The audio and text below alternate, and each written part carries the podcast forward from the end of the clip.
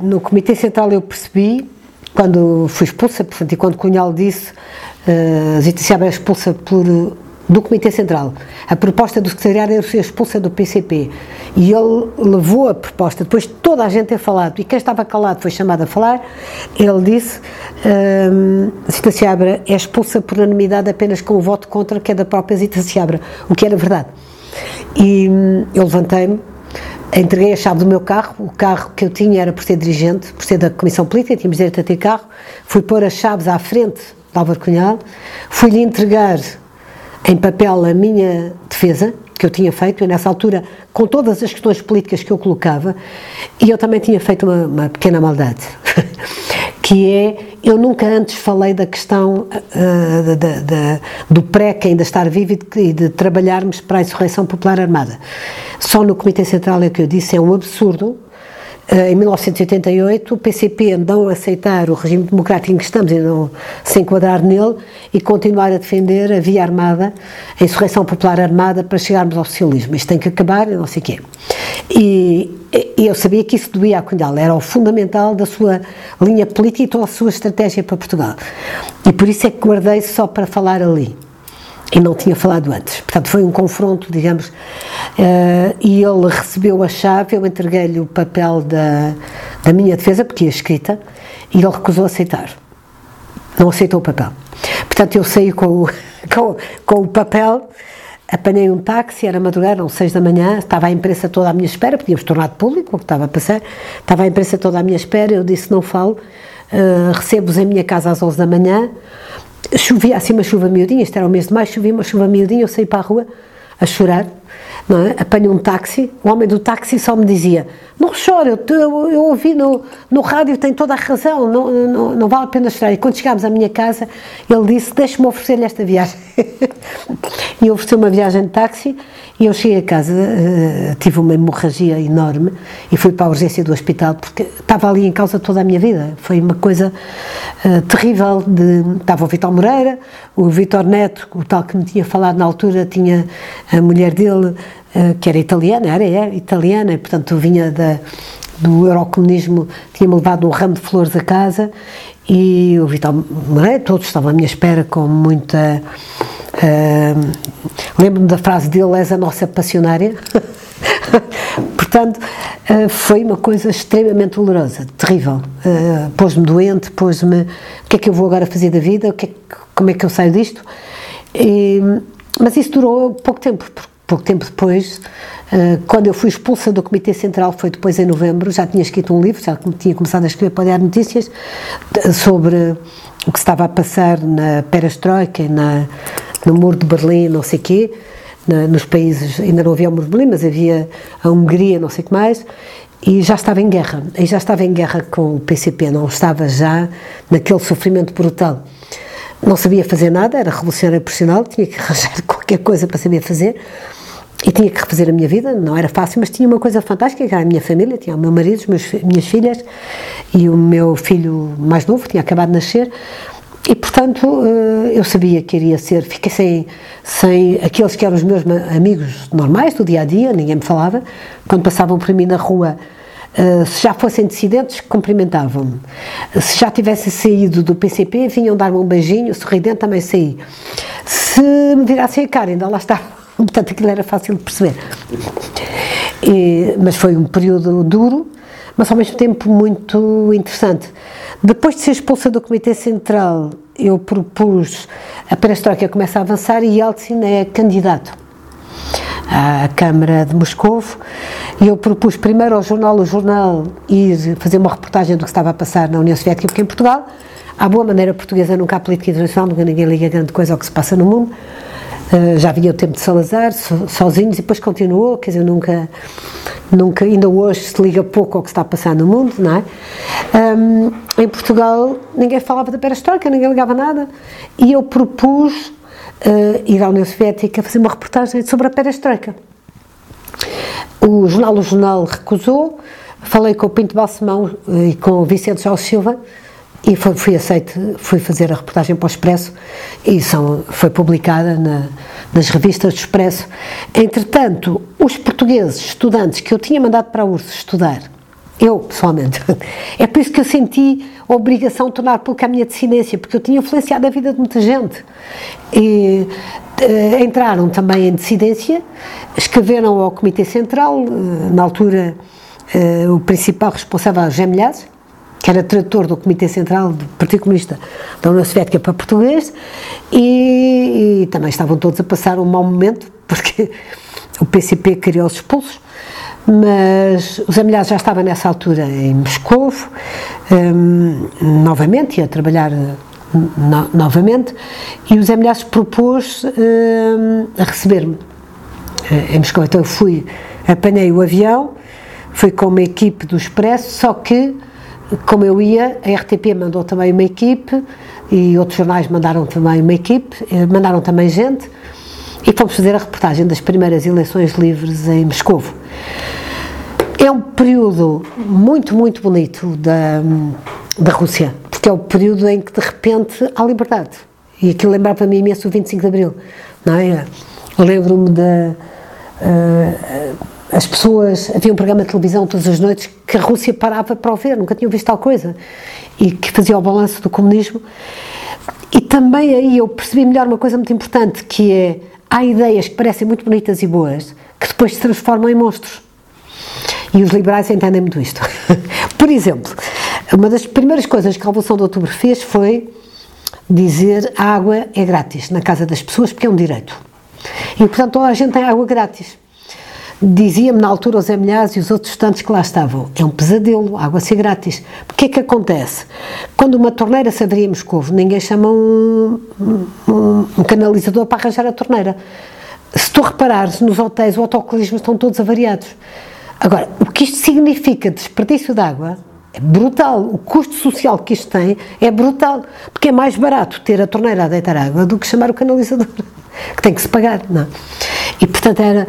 Então isto fazia reportagens nas televisões curiosíssimas, porque a, a televisão em Moscou começou a mostrar o absurdo onde levam essas ideias comunistas, parece muito legítimo. Quer dizer, dizer a água é grátis, não é? É que realmente não há almoços grátis. Não. No, no Uzbequistão, quando eu estive lá, falavam que o gás também era, era gratuito, porque eh, tinham lá fontes próximas, e, e eles mantinham o forno sempre ligado, porque era mais caro usar fósforos para ligar cada vez que era, que era Exato. Exato, exato. Uh, e tinha outra coisa, por exemplo, e então ne, aparecia muito nesse programa de televisão o absurdo que era as empresas tinham que trabalhar não em função do mercado, mas em função das metas que lhes eram estabelecidas, não é? Por exemplo, uma empresa de sapatos que, como aliás eu visitei, tinha, imagina, no ano anterior tinha produzido 800 mil sapatos. No ano seguinte a meta era 850 mil sapatos. Ora, para eles conseguirem produzir 850 mil sapatos, faziam os sapatos só de um número. Conclusão, em Moscou só havia, acho que era 44 à venda. Então ninguém, se a pessoa calçasse 37 ou calçasse 45, não tinha sapatos. Para o tamanho dele só havia daquele número.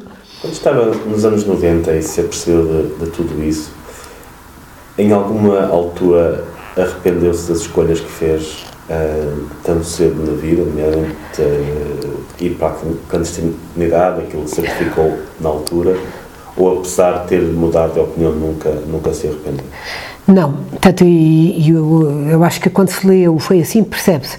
Eu tenho muito orgulho em ter eh, participado na luta pela liberdade em Portugal e ter sido a minha geração e ter dado uma grande parte da minha vida, da minha juventude, para se conquistar a liberdade em Portugal. Isso, aliás, um dos motivos pelo qual eu escrevi o livro é porque os dissidentes depois desaparecem e não contribuíram em nada. E a certa altura há mais antifascistas retroativos do que antifascistas reais. E, portanto, eu senti necessidade de chamar a mim meu passado. E dizer, não, não, isto eu também contribuí, dei uma grande parte da minha vida para que Portugal tivesse uma democracia hum, como hoje tem e liberdade. Agora, também digo, quer dizer, uh, foi muito importante ter perdido no 25 de novembro. E várias vezes disse isso ao próprio Jaime Neves, que foi bom ele ter ganho. Digamos, há aqui, uh, eu acho que em períodos dramáticos como viver em ditadura e estar, uh, não ter liberdade, como em guerra e não sei o quê, é muito importante que isso aconteça, não é? Depois, provavelmente, eu por vezes vejo dizer, ah, devia ter saído mais cedo, só saiu em 88. Claro, também acho, devia ter saído mais cedo e só saiu em 88, mas é assim, foi a minha entrega uh, à luta foi genuína e foi até esse período. Não, eu não estive desde 25 de novembro até 88 em dissidência, não, não. Continuei a achar que o melhor para Portugal era o comunismo e o socialismo. O socialismo e o comunismo.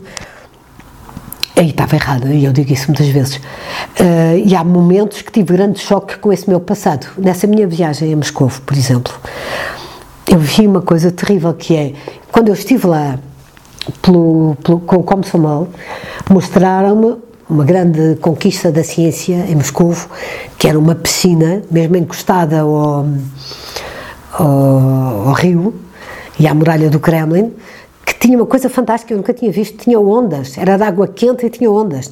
Podia-se tomar banho no inverno, gelado a cair neve, e eu pude nadar naquela piscina fantástica. Quando chego lá, nesta altura, com os MNAs, uh, vi uma grande discussão porque uh, o que reivindicava o povo de Moscou era deitar abaixo imediatamente a piscina. Porquê? Porque ela estava feita num sítio onde tinha existido a principal catedral da Igreja Ortodoxa em Moscou, a Igreja Catedral do Cristo Redentor. E, portanto, toda a reivindicação era deitar abaixo a piscina e voltar a pôr a Igreja do a Catedral do Cristo Redentor. E Alcino, na sua campanha eleitoral, prometeu voltar a fazer a Igreja do Cristo Redentor. E depois eu fui ver a história, e a história é curiosíssima, aliás, existe no YouTube, podem ver.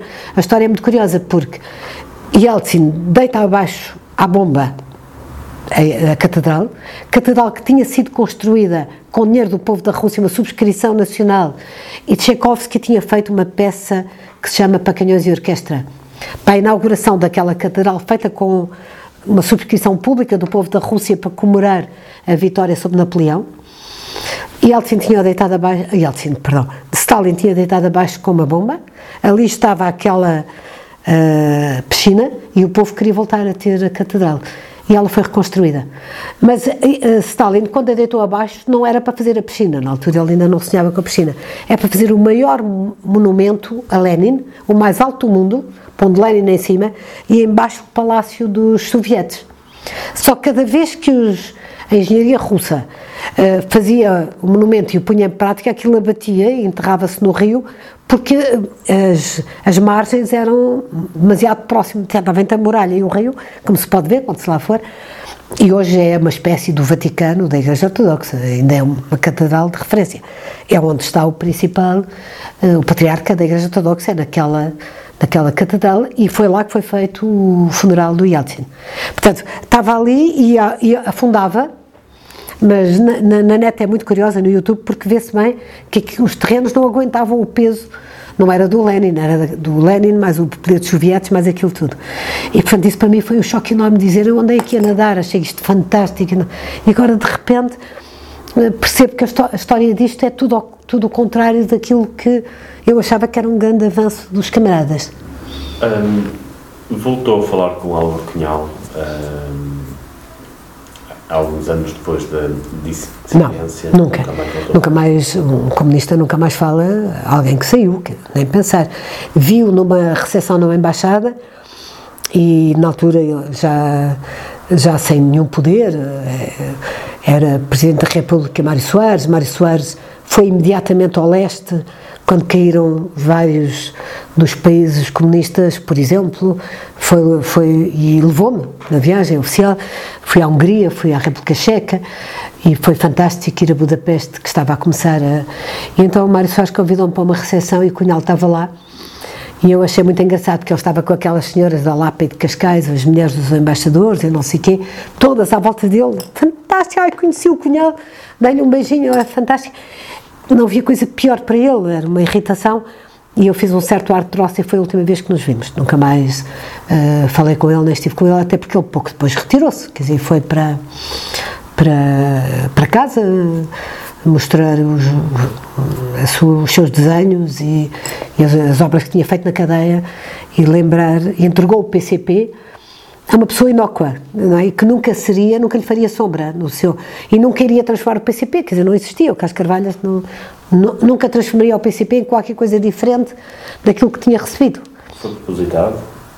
escolher um, claro. sucessor relativamente fraco. Para... Claro, claro. Aliás, todos os ditadores fazem isto, quer dizer, escolhem sempre como sucessor alguém que não é capaz de fazer nada a não ser manter o que está.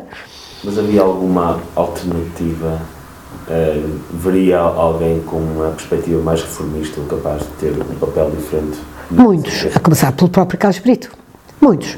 Havia vários dirigentes, que, que mesmo dirigentes que vinham de, de, da direção de, e que estavam na direção do PCP, que, que, que tinham uma perspectiva que era preciso mudar qualquer coisa. Todos eles foram afastados depois com o tempo. Mas, mas um, e o PCP transformou-se num partido fundamentalmente sindical, que é o que é hoje. Não é? Uh, nunca exibam já nem questões ideológicas. Eu duvido que alguma vez o Jerónimo tenha lido o que quer que seja do Capital ou do. Quer dizer, é, ficou com uma herança sindical, o PCP, que, que é, no fundo, aquela. Um, aqueles operários míticos que fizeram o comunismo e que, em, nas, nas revoluções quando existiram um, já não existem, já, já não há. Os, as empresas metalúrgicas já não são aquilo. E, portanto, hoje o operário já não é aquilo, está o computador, a maior parte das vezes. E, portanto, um, é um partido de reformados, muito uh, dessa herança e, e, dos acelerados rurais também já reformados, que fazem a força do. PCP faz, que resta do PCP. Faz 100 anos este ano. Acha que vai fazer 200? Não, evidentemente que não. Quer dizer, o comunismo morreu e morreu com a queda do muro e com o fim da União Soviética, hoje é outra coisa. A, própria Rússia é, é outra coisa. A, China abriu a economia de mercado e tem um capitalismo de Estado que é uma coisa não é menos opressiva do que o regime comunista. E, e quer dizer, a opressão do regime capital, capitalista de Estado sem liberdade, e, e sempre se achou que, uh, ou muita gente achou que o facto de abrirem a uma economia de mercado iriam uh, ser forçados a mudar internamente e a ter um regime democrático plural, isso não aconteceu, quer dizer, uh, tem, junta o pior dos dois lados. E, portanto, mas já não é uh, o comunismo puro e duro. Esse existe em Cuba, existem na Coreia do Norte, mas são coisas hum, terminais. Eu tenho esperança que uh, a China rapidamente, rapidamente nunca será, tem resistido até agora, resistiu até agora porque conseguiu melhorar o nível de vida das pessoas. Porque com a economia de mercado as pessoas deixaram de viver naquela miséria que viviam. Eu estive na China nos anos 90, em Cantão, quando fui a Macau, e era muito triste de atravessar a China. A miséria que as pessoas viviam, a porcaria. Hoje ainda existe em muitos sítios, a perseguição política é brutal e mas uh, a economia de mercado vai certamente, não, não vai forçá-los a mudar. É preciso forçá-los a mudar, pondo no sítio e, e, respeitando aqueles que lutam pela, pela liberdade na China.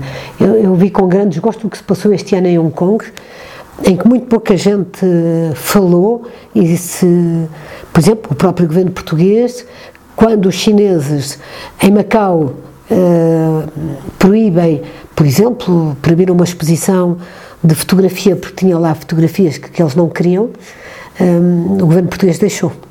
Não reagiu e não. Uh, o que é que diria alguém que hoje tem a idade que a Zita tinha quando se apaixonou pelo PCP e que ainda hoje se apaixona por isso? O que é que diria alguém com 15, 16, 17 anos que hoje se interessa em juntar ao, ao PCP, possivelmente com os mesmos ideais, com, com né, o mesmo, mesmo pensamento que a Zita tinha, sendo, sendo obviamente numa, em circunstâncias diferentes, o que é que diria alguém? Ah, primeiro, é preciso fazer uma diferença uh, na cabeça logo, muito importante arrumar a cabeça que uma ideologia não é a mesma coisa que ter ideais. Uma ideologia é qualquer coisa totalitária porque se quer criar completamente algo novo por cima daquilo que existe e que tem defeitos, que tem problemas e que nem sempre é justo, mas uma coisa é lutar por valores e por ideais, outra coisa é por ideologias que vêm substituir tudo. A tendência dos intelectuais, quando pensam, é imediatamente criar uma utopia e uma ideologia e dizer. Eu vejo muitas vezes uma referência a dizer. Ah, é uma pena, agora as pessoas já não têm uma ideologia, felizmente que não têm, porque têm uma ideologia, deu sempre a geneira. E, e terminou sempre em resultados ditatoriais e que fazem as pessoas sofrer e, e ser vítimas. E as vítimas da esquerda não existem. Portanto, há outra coisa muito importante e que, o, nomeadamente, o Papa Bento XVI teorizava sobre isso de uma forma muito nítida, porque ele conheceu bem o que foi o nazismo e o que foi o comunismo, um, que é o relativismo. O relativismo é uma coisa muito perigosa quando a gente não é objetivo e diz não, as vítimas do comunismo da esquerda e da esquerda não são a mesma coisa que as vítimas da direita e das ditaduras de direita. Isto é terrível. Portanto, é, e é a coisa mais perigosa que, que, não, que não nos arruma ao pensamento e, portanto, o que eu diria, leio Ana Arendt para perceber que é, uma vítima é uma vítima. E é uma coisa ainda dramática, porque na Rússia, por exemplo, quando caiu o comunismo e na, quando estive lá nas eleições do Yeltsin, a coisa mais terrível que eu vi de tudo era a fila de pessoas que vinham de toda a Rússia, e na altura já não havia, tinham sido levantados passaportes internos, a pé, de, de charrete, de cavalo, de comboio, de carro vinham à sede da, da Organização dos Realizadores de Cinema, que foi sempre um ponto de resistência, saber o que era feito das, dos seus familiares que tinham desaparecido no Gulag. As vítimas do nazismo têm nome, têm monumentos, têm uh, celebrações durante o ano. As vítimas do comunismo e da esquerda não têm, não existem, são números. E desaparecem rapidamente. Não, e se uma pessoa é um número, eu publiquei um livro, na altura, na Bertrand, chamado O Livro Negro do Comunismo, que, na Quetzal, mas já no Grupo Bertrand, eh, em que o autor, os, os vários autores vão contabilizando as vítimas e calculam que tenham sido 100 milhões de vítimas ao longo do século XX. Se não foram 100 milhões, foram 90 milhões. É brutal na Rússia, na, na, na China, no Vietnã, no Camboja, na RDA, somando todos, em todo o lado houve sempre vítimas. E essas vítimas não têm nome, são sempre números. Ah, quantos é que morreram do comunismo na, no Gulag? São números, não têm, não têm monumentos. Há um fabuloso museu do Gulag em Moscovo e eu fico sempre horrorizada porque os portugueses vão a Moscovo visitam a Praça Vermelha, visitam não sei o quê e não vão ver o Museu do Gulag, que é muito perto, é mesmo ao pé e que está muito bem feito. É feito por um movimento chamado Memorial, que exatamente apareceu a seguir à queda de, do muro de Berlim para dar nome às vítimas e para procurar quem são e para lhes fazer monumentos. Uh, e o primeiro monumento que fez foi uma, uma pedra do primeiro campo de concentração, que é do tempo de Lenin, porque nessa altura é que se percebeu publicamente, é que isso foi trazido ao de cima, que não foi o maluco do Stalin, que era maluco e que tinha como hobby perseguir as vítimas.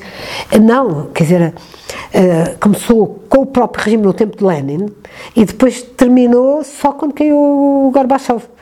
Eh, só quando Gorbachev fez cair o comunismo e quando caiu o muro de Berlim. E essa pedra está à frente daquilo que era a delegação, uh, o centro do KGB em, em Moscovo.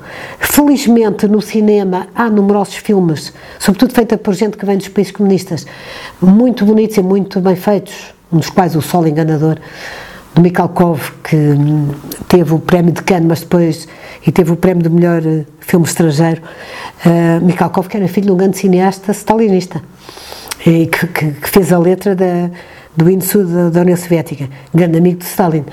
E, portanto, mas, digamos, a história destas vítimas está por fazer e nunca aparecem. Uh, são sempre uh, desaparecidas. E uma das coisas da historiografia atual, por exemplo, quando se fazem biografias ou se escrevem ensaios, uh, é exatamente o contrário: é fazer explicar às pessoas, e acho que os jovens têm que perceber isso muito claramente, fazer explicar que as, as vítimas uh, têm que ter nome, uh, têm que ter monumentos, têm que ser lembradas e um, não podem desaparecer porque uh, falávamos da comparação entre o comunismo e o nazismo. Nas vítimas são iguais. Ponto. Não há diferença. Os campos de concentração do Gulag não são melhores e mais humanos que os campos de concentração nazis. São iguais. E, portanto, o terror é sempre igual. Uh, o que depois é diferente é a forma como são recordados uns e outros. Aí é que há sempre uma grande diferença, há sempre desculpas, não é? Como é possível uma dirigente do PCP ter dito que não sabia o que era o Gulag e isso passar? Como é possível um escritor português falar da Coreia e isso passar? Quando Ana Arendt fala e escreve sobre a banalização do mal, é sobre isso que está a falar. E que ela é a primeira que põe os dois totalitarismos em paralelo. E ela fala. E o que é a banalização do mal? Explicando de uma forma que eu acho que se percebe melhor. Uh, começaram a sair uma série de livros no, no mundo ocidental, mas também nos países de leste, porque, por exemplo, os SS, os SS não eram uh, analfabetos uh, vindos da selva que vinham matar, não eram, eles eram doutorados, vinham das universidades. Uh, os nazis recrutaram a elite universitária alemã, tinham que demonstrar que não tinham sangue judeu até ao terceiro grau, mas a partir daí eram todos doutorados. E quando se começa a ver a vida deles, foi publicado um interessantíssimo livro sobre a vida deles, um, por exemplo, em Auschwitz, e vale a pena visitar Auschwitz e perceber o que é o mal. Quando se visita, como vale a pena visitar o Museu do Gulag, quando se visita Auschwitz, uh, percebe-se que o SS que dirigia Auschwitz estava numa casa, tinha um jardim à volta, uh, os filhos brincavam com os meninos da vizinhança no jardim que dava diretamente para, para o campo de Auschwitz. Ele ia de manhã trabalhar nos fornos e depois vinha à casa uh, almoçar, brincava com as crianças, tratava das suas rosas Portanto, os grandes, eh, estes grandes eh, terroristas, fascínoras que existiram, não têm uma faca na, na, na, boca ou na liga. São pessoas normais e banais que falam normalmente como nós e depois de repente a pessoa percebe não é, que, que estão a, que fazem aquilo na, nas horas vagas. Como eu disse, uh, surgiu o movimento memorial, na altura Mário Soares fez parte, tal como ele, o Cole, mas depois morreu, porque é sempre incómodo para a esquerda um, reconhecer que as vítimas têm nomes e existiram, foram pessoas de bem e que não fizeram nada a não ser, quer dizer, acusam-nos sempre, como eu, eh, fui acusada, não me quero comparar com vítimas, porque não foi o caso, mas acusam sempre de o Sakharov tinha desviado dinheiro, o Solzhenitsyn tinha querido ser rico, portanto, surgem sempre, mas não, são pessoas que lutaram pela liberdade. E eu acho que o relativismo, o achar que estas vítimas foram bem porque são das nossas e porque logo não existem, é uma coisa muito importante. Quando olhamos, por exemplo, para o País Basco e para o terrorismo aqui na Europa Ocidental, não é? Eh, nós, nós ehm, na Europa civilizada, há muito pouco tempo, tínhamos importantes grupos terroristas. Eh, as Brigadas Vermelhas, e que fizeram vítimas. Eh, aqui em Portugal as FP25, em Espanha, com muito mais força, a ETA, em, na Irlanda, eh, o atentado brutal nos Jogos Olímpicos na Alemanha. Eh, quem são as vítimas? Ninguém sabe. Portanto, há aqui, eu acho que é preciso, sobretudo, estar atento a perceber sempre, em todos os momentos da vida, que a liberdade é a liberdade e não tem preço, nem tem, nem, nem tem enquadramentos que as vítimas são vítimas, sejam de esquerda ou sejam de direita, e que têm que ser tratadas da mesma maneira uh, e que têm, temos a obrigação intelectual e moral de perceber que quando um jovem radical eh, rapa em Espanha agora apela a que se mate não sei quem, é, é tão grave, uh, seja ele rapper ou seja ele de esquerda ou de direita, porque aí e, termino dizendo uma coisa que eu aprendi na, quando fui à União Soviética, aí, eh, antes, né, nessa vez que eu fui uh, com o Yeltsin, quando havia as eleições do Yeltsin, deu-me um enorme prazer ir ao primeiro concerto de rock, porque o rock era proibido. É preciso perceber que as ditaduras, de esquerda ou de direita, vão, são iguais. Quer dizer, tal como nós aqui em Portugal era proibido os Beatles, ou era mal visto os Beatles e não podíamos ver o Casa Blanca, na Rússia são sempre iguais, sejam de direita ou sejam de esquerda. E, portanto, eu acho que a partir do momento que se é jovem, pode ser radical, pode-se defender coisas uh, com as quais depois aos 40 ou 50 anos não se está de acordo. Mas há um aspecto fundamental, que é uh, olhar para vítimas da esquerda ou da direita com os mesmos olhos, olhar para a questão da propriedade com os mesmos olhos, uh, olhar para a questão do relativismo com os mesmos olhos. Eu acho que a partir daí vale tudo, quer dizer, é-me indiferente. Se eu, um miúdo que eu conheço, nessa altura deu-lhe um, uma, uma coisa qualquer de dizer eu deixo tudo para trás e vou visitar a Tanzânia ou não sei o que, aquelas viagens malucas que os jovens fazem nessa altura e que de repente deixam a casa dos pais e vão viver como vê. Isso, eu acho que isso até faz bem, em muitos casos, é bom. Há uma idade para tudo, e, há, e se não se é jovem na idade de jovens, é-se depois, como dissemos no início, aos 60 anos, então os Peter Pan 60 anos é que me fazem algo nervoso.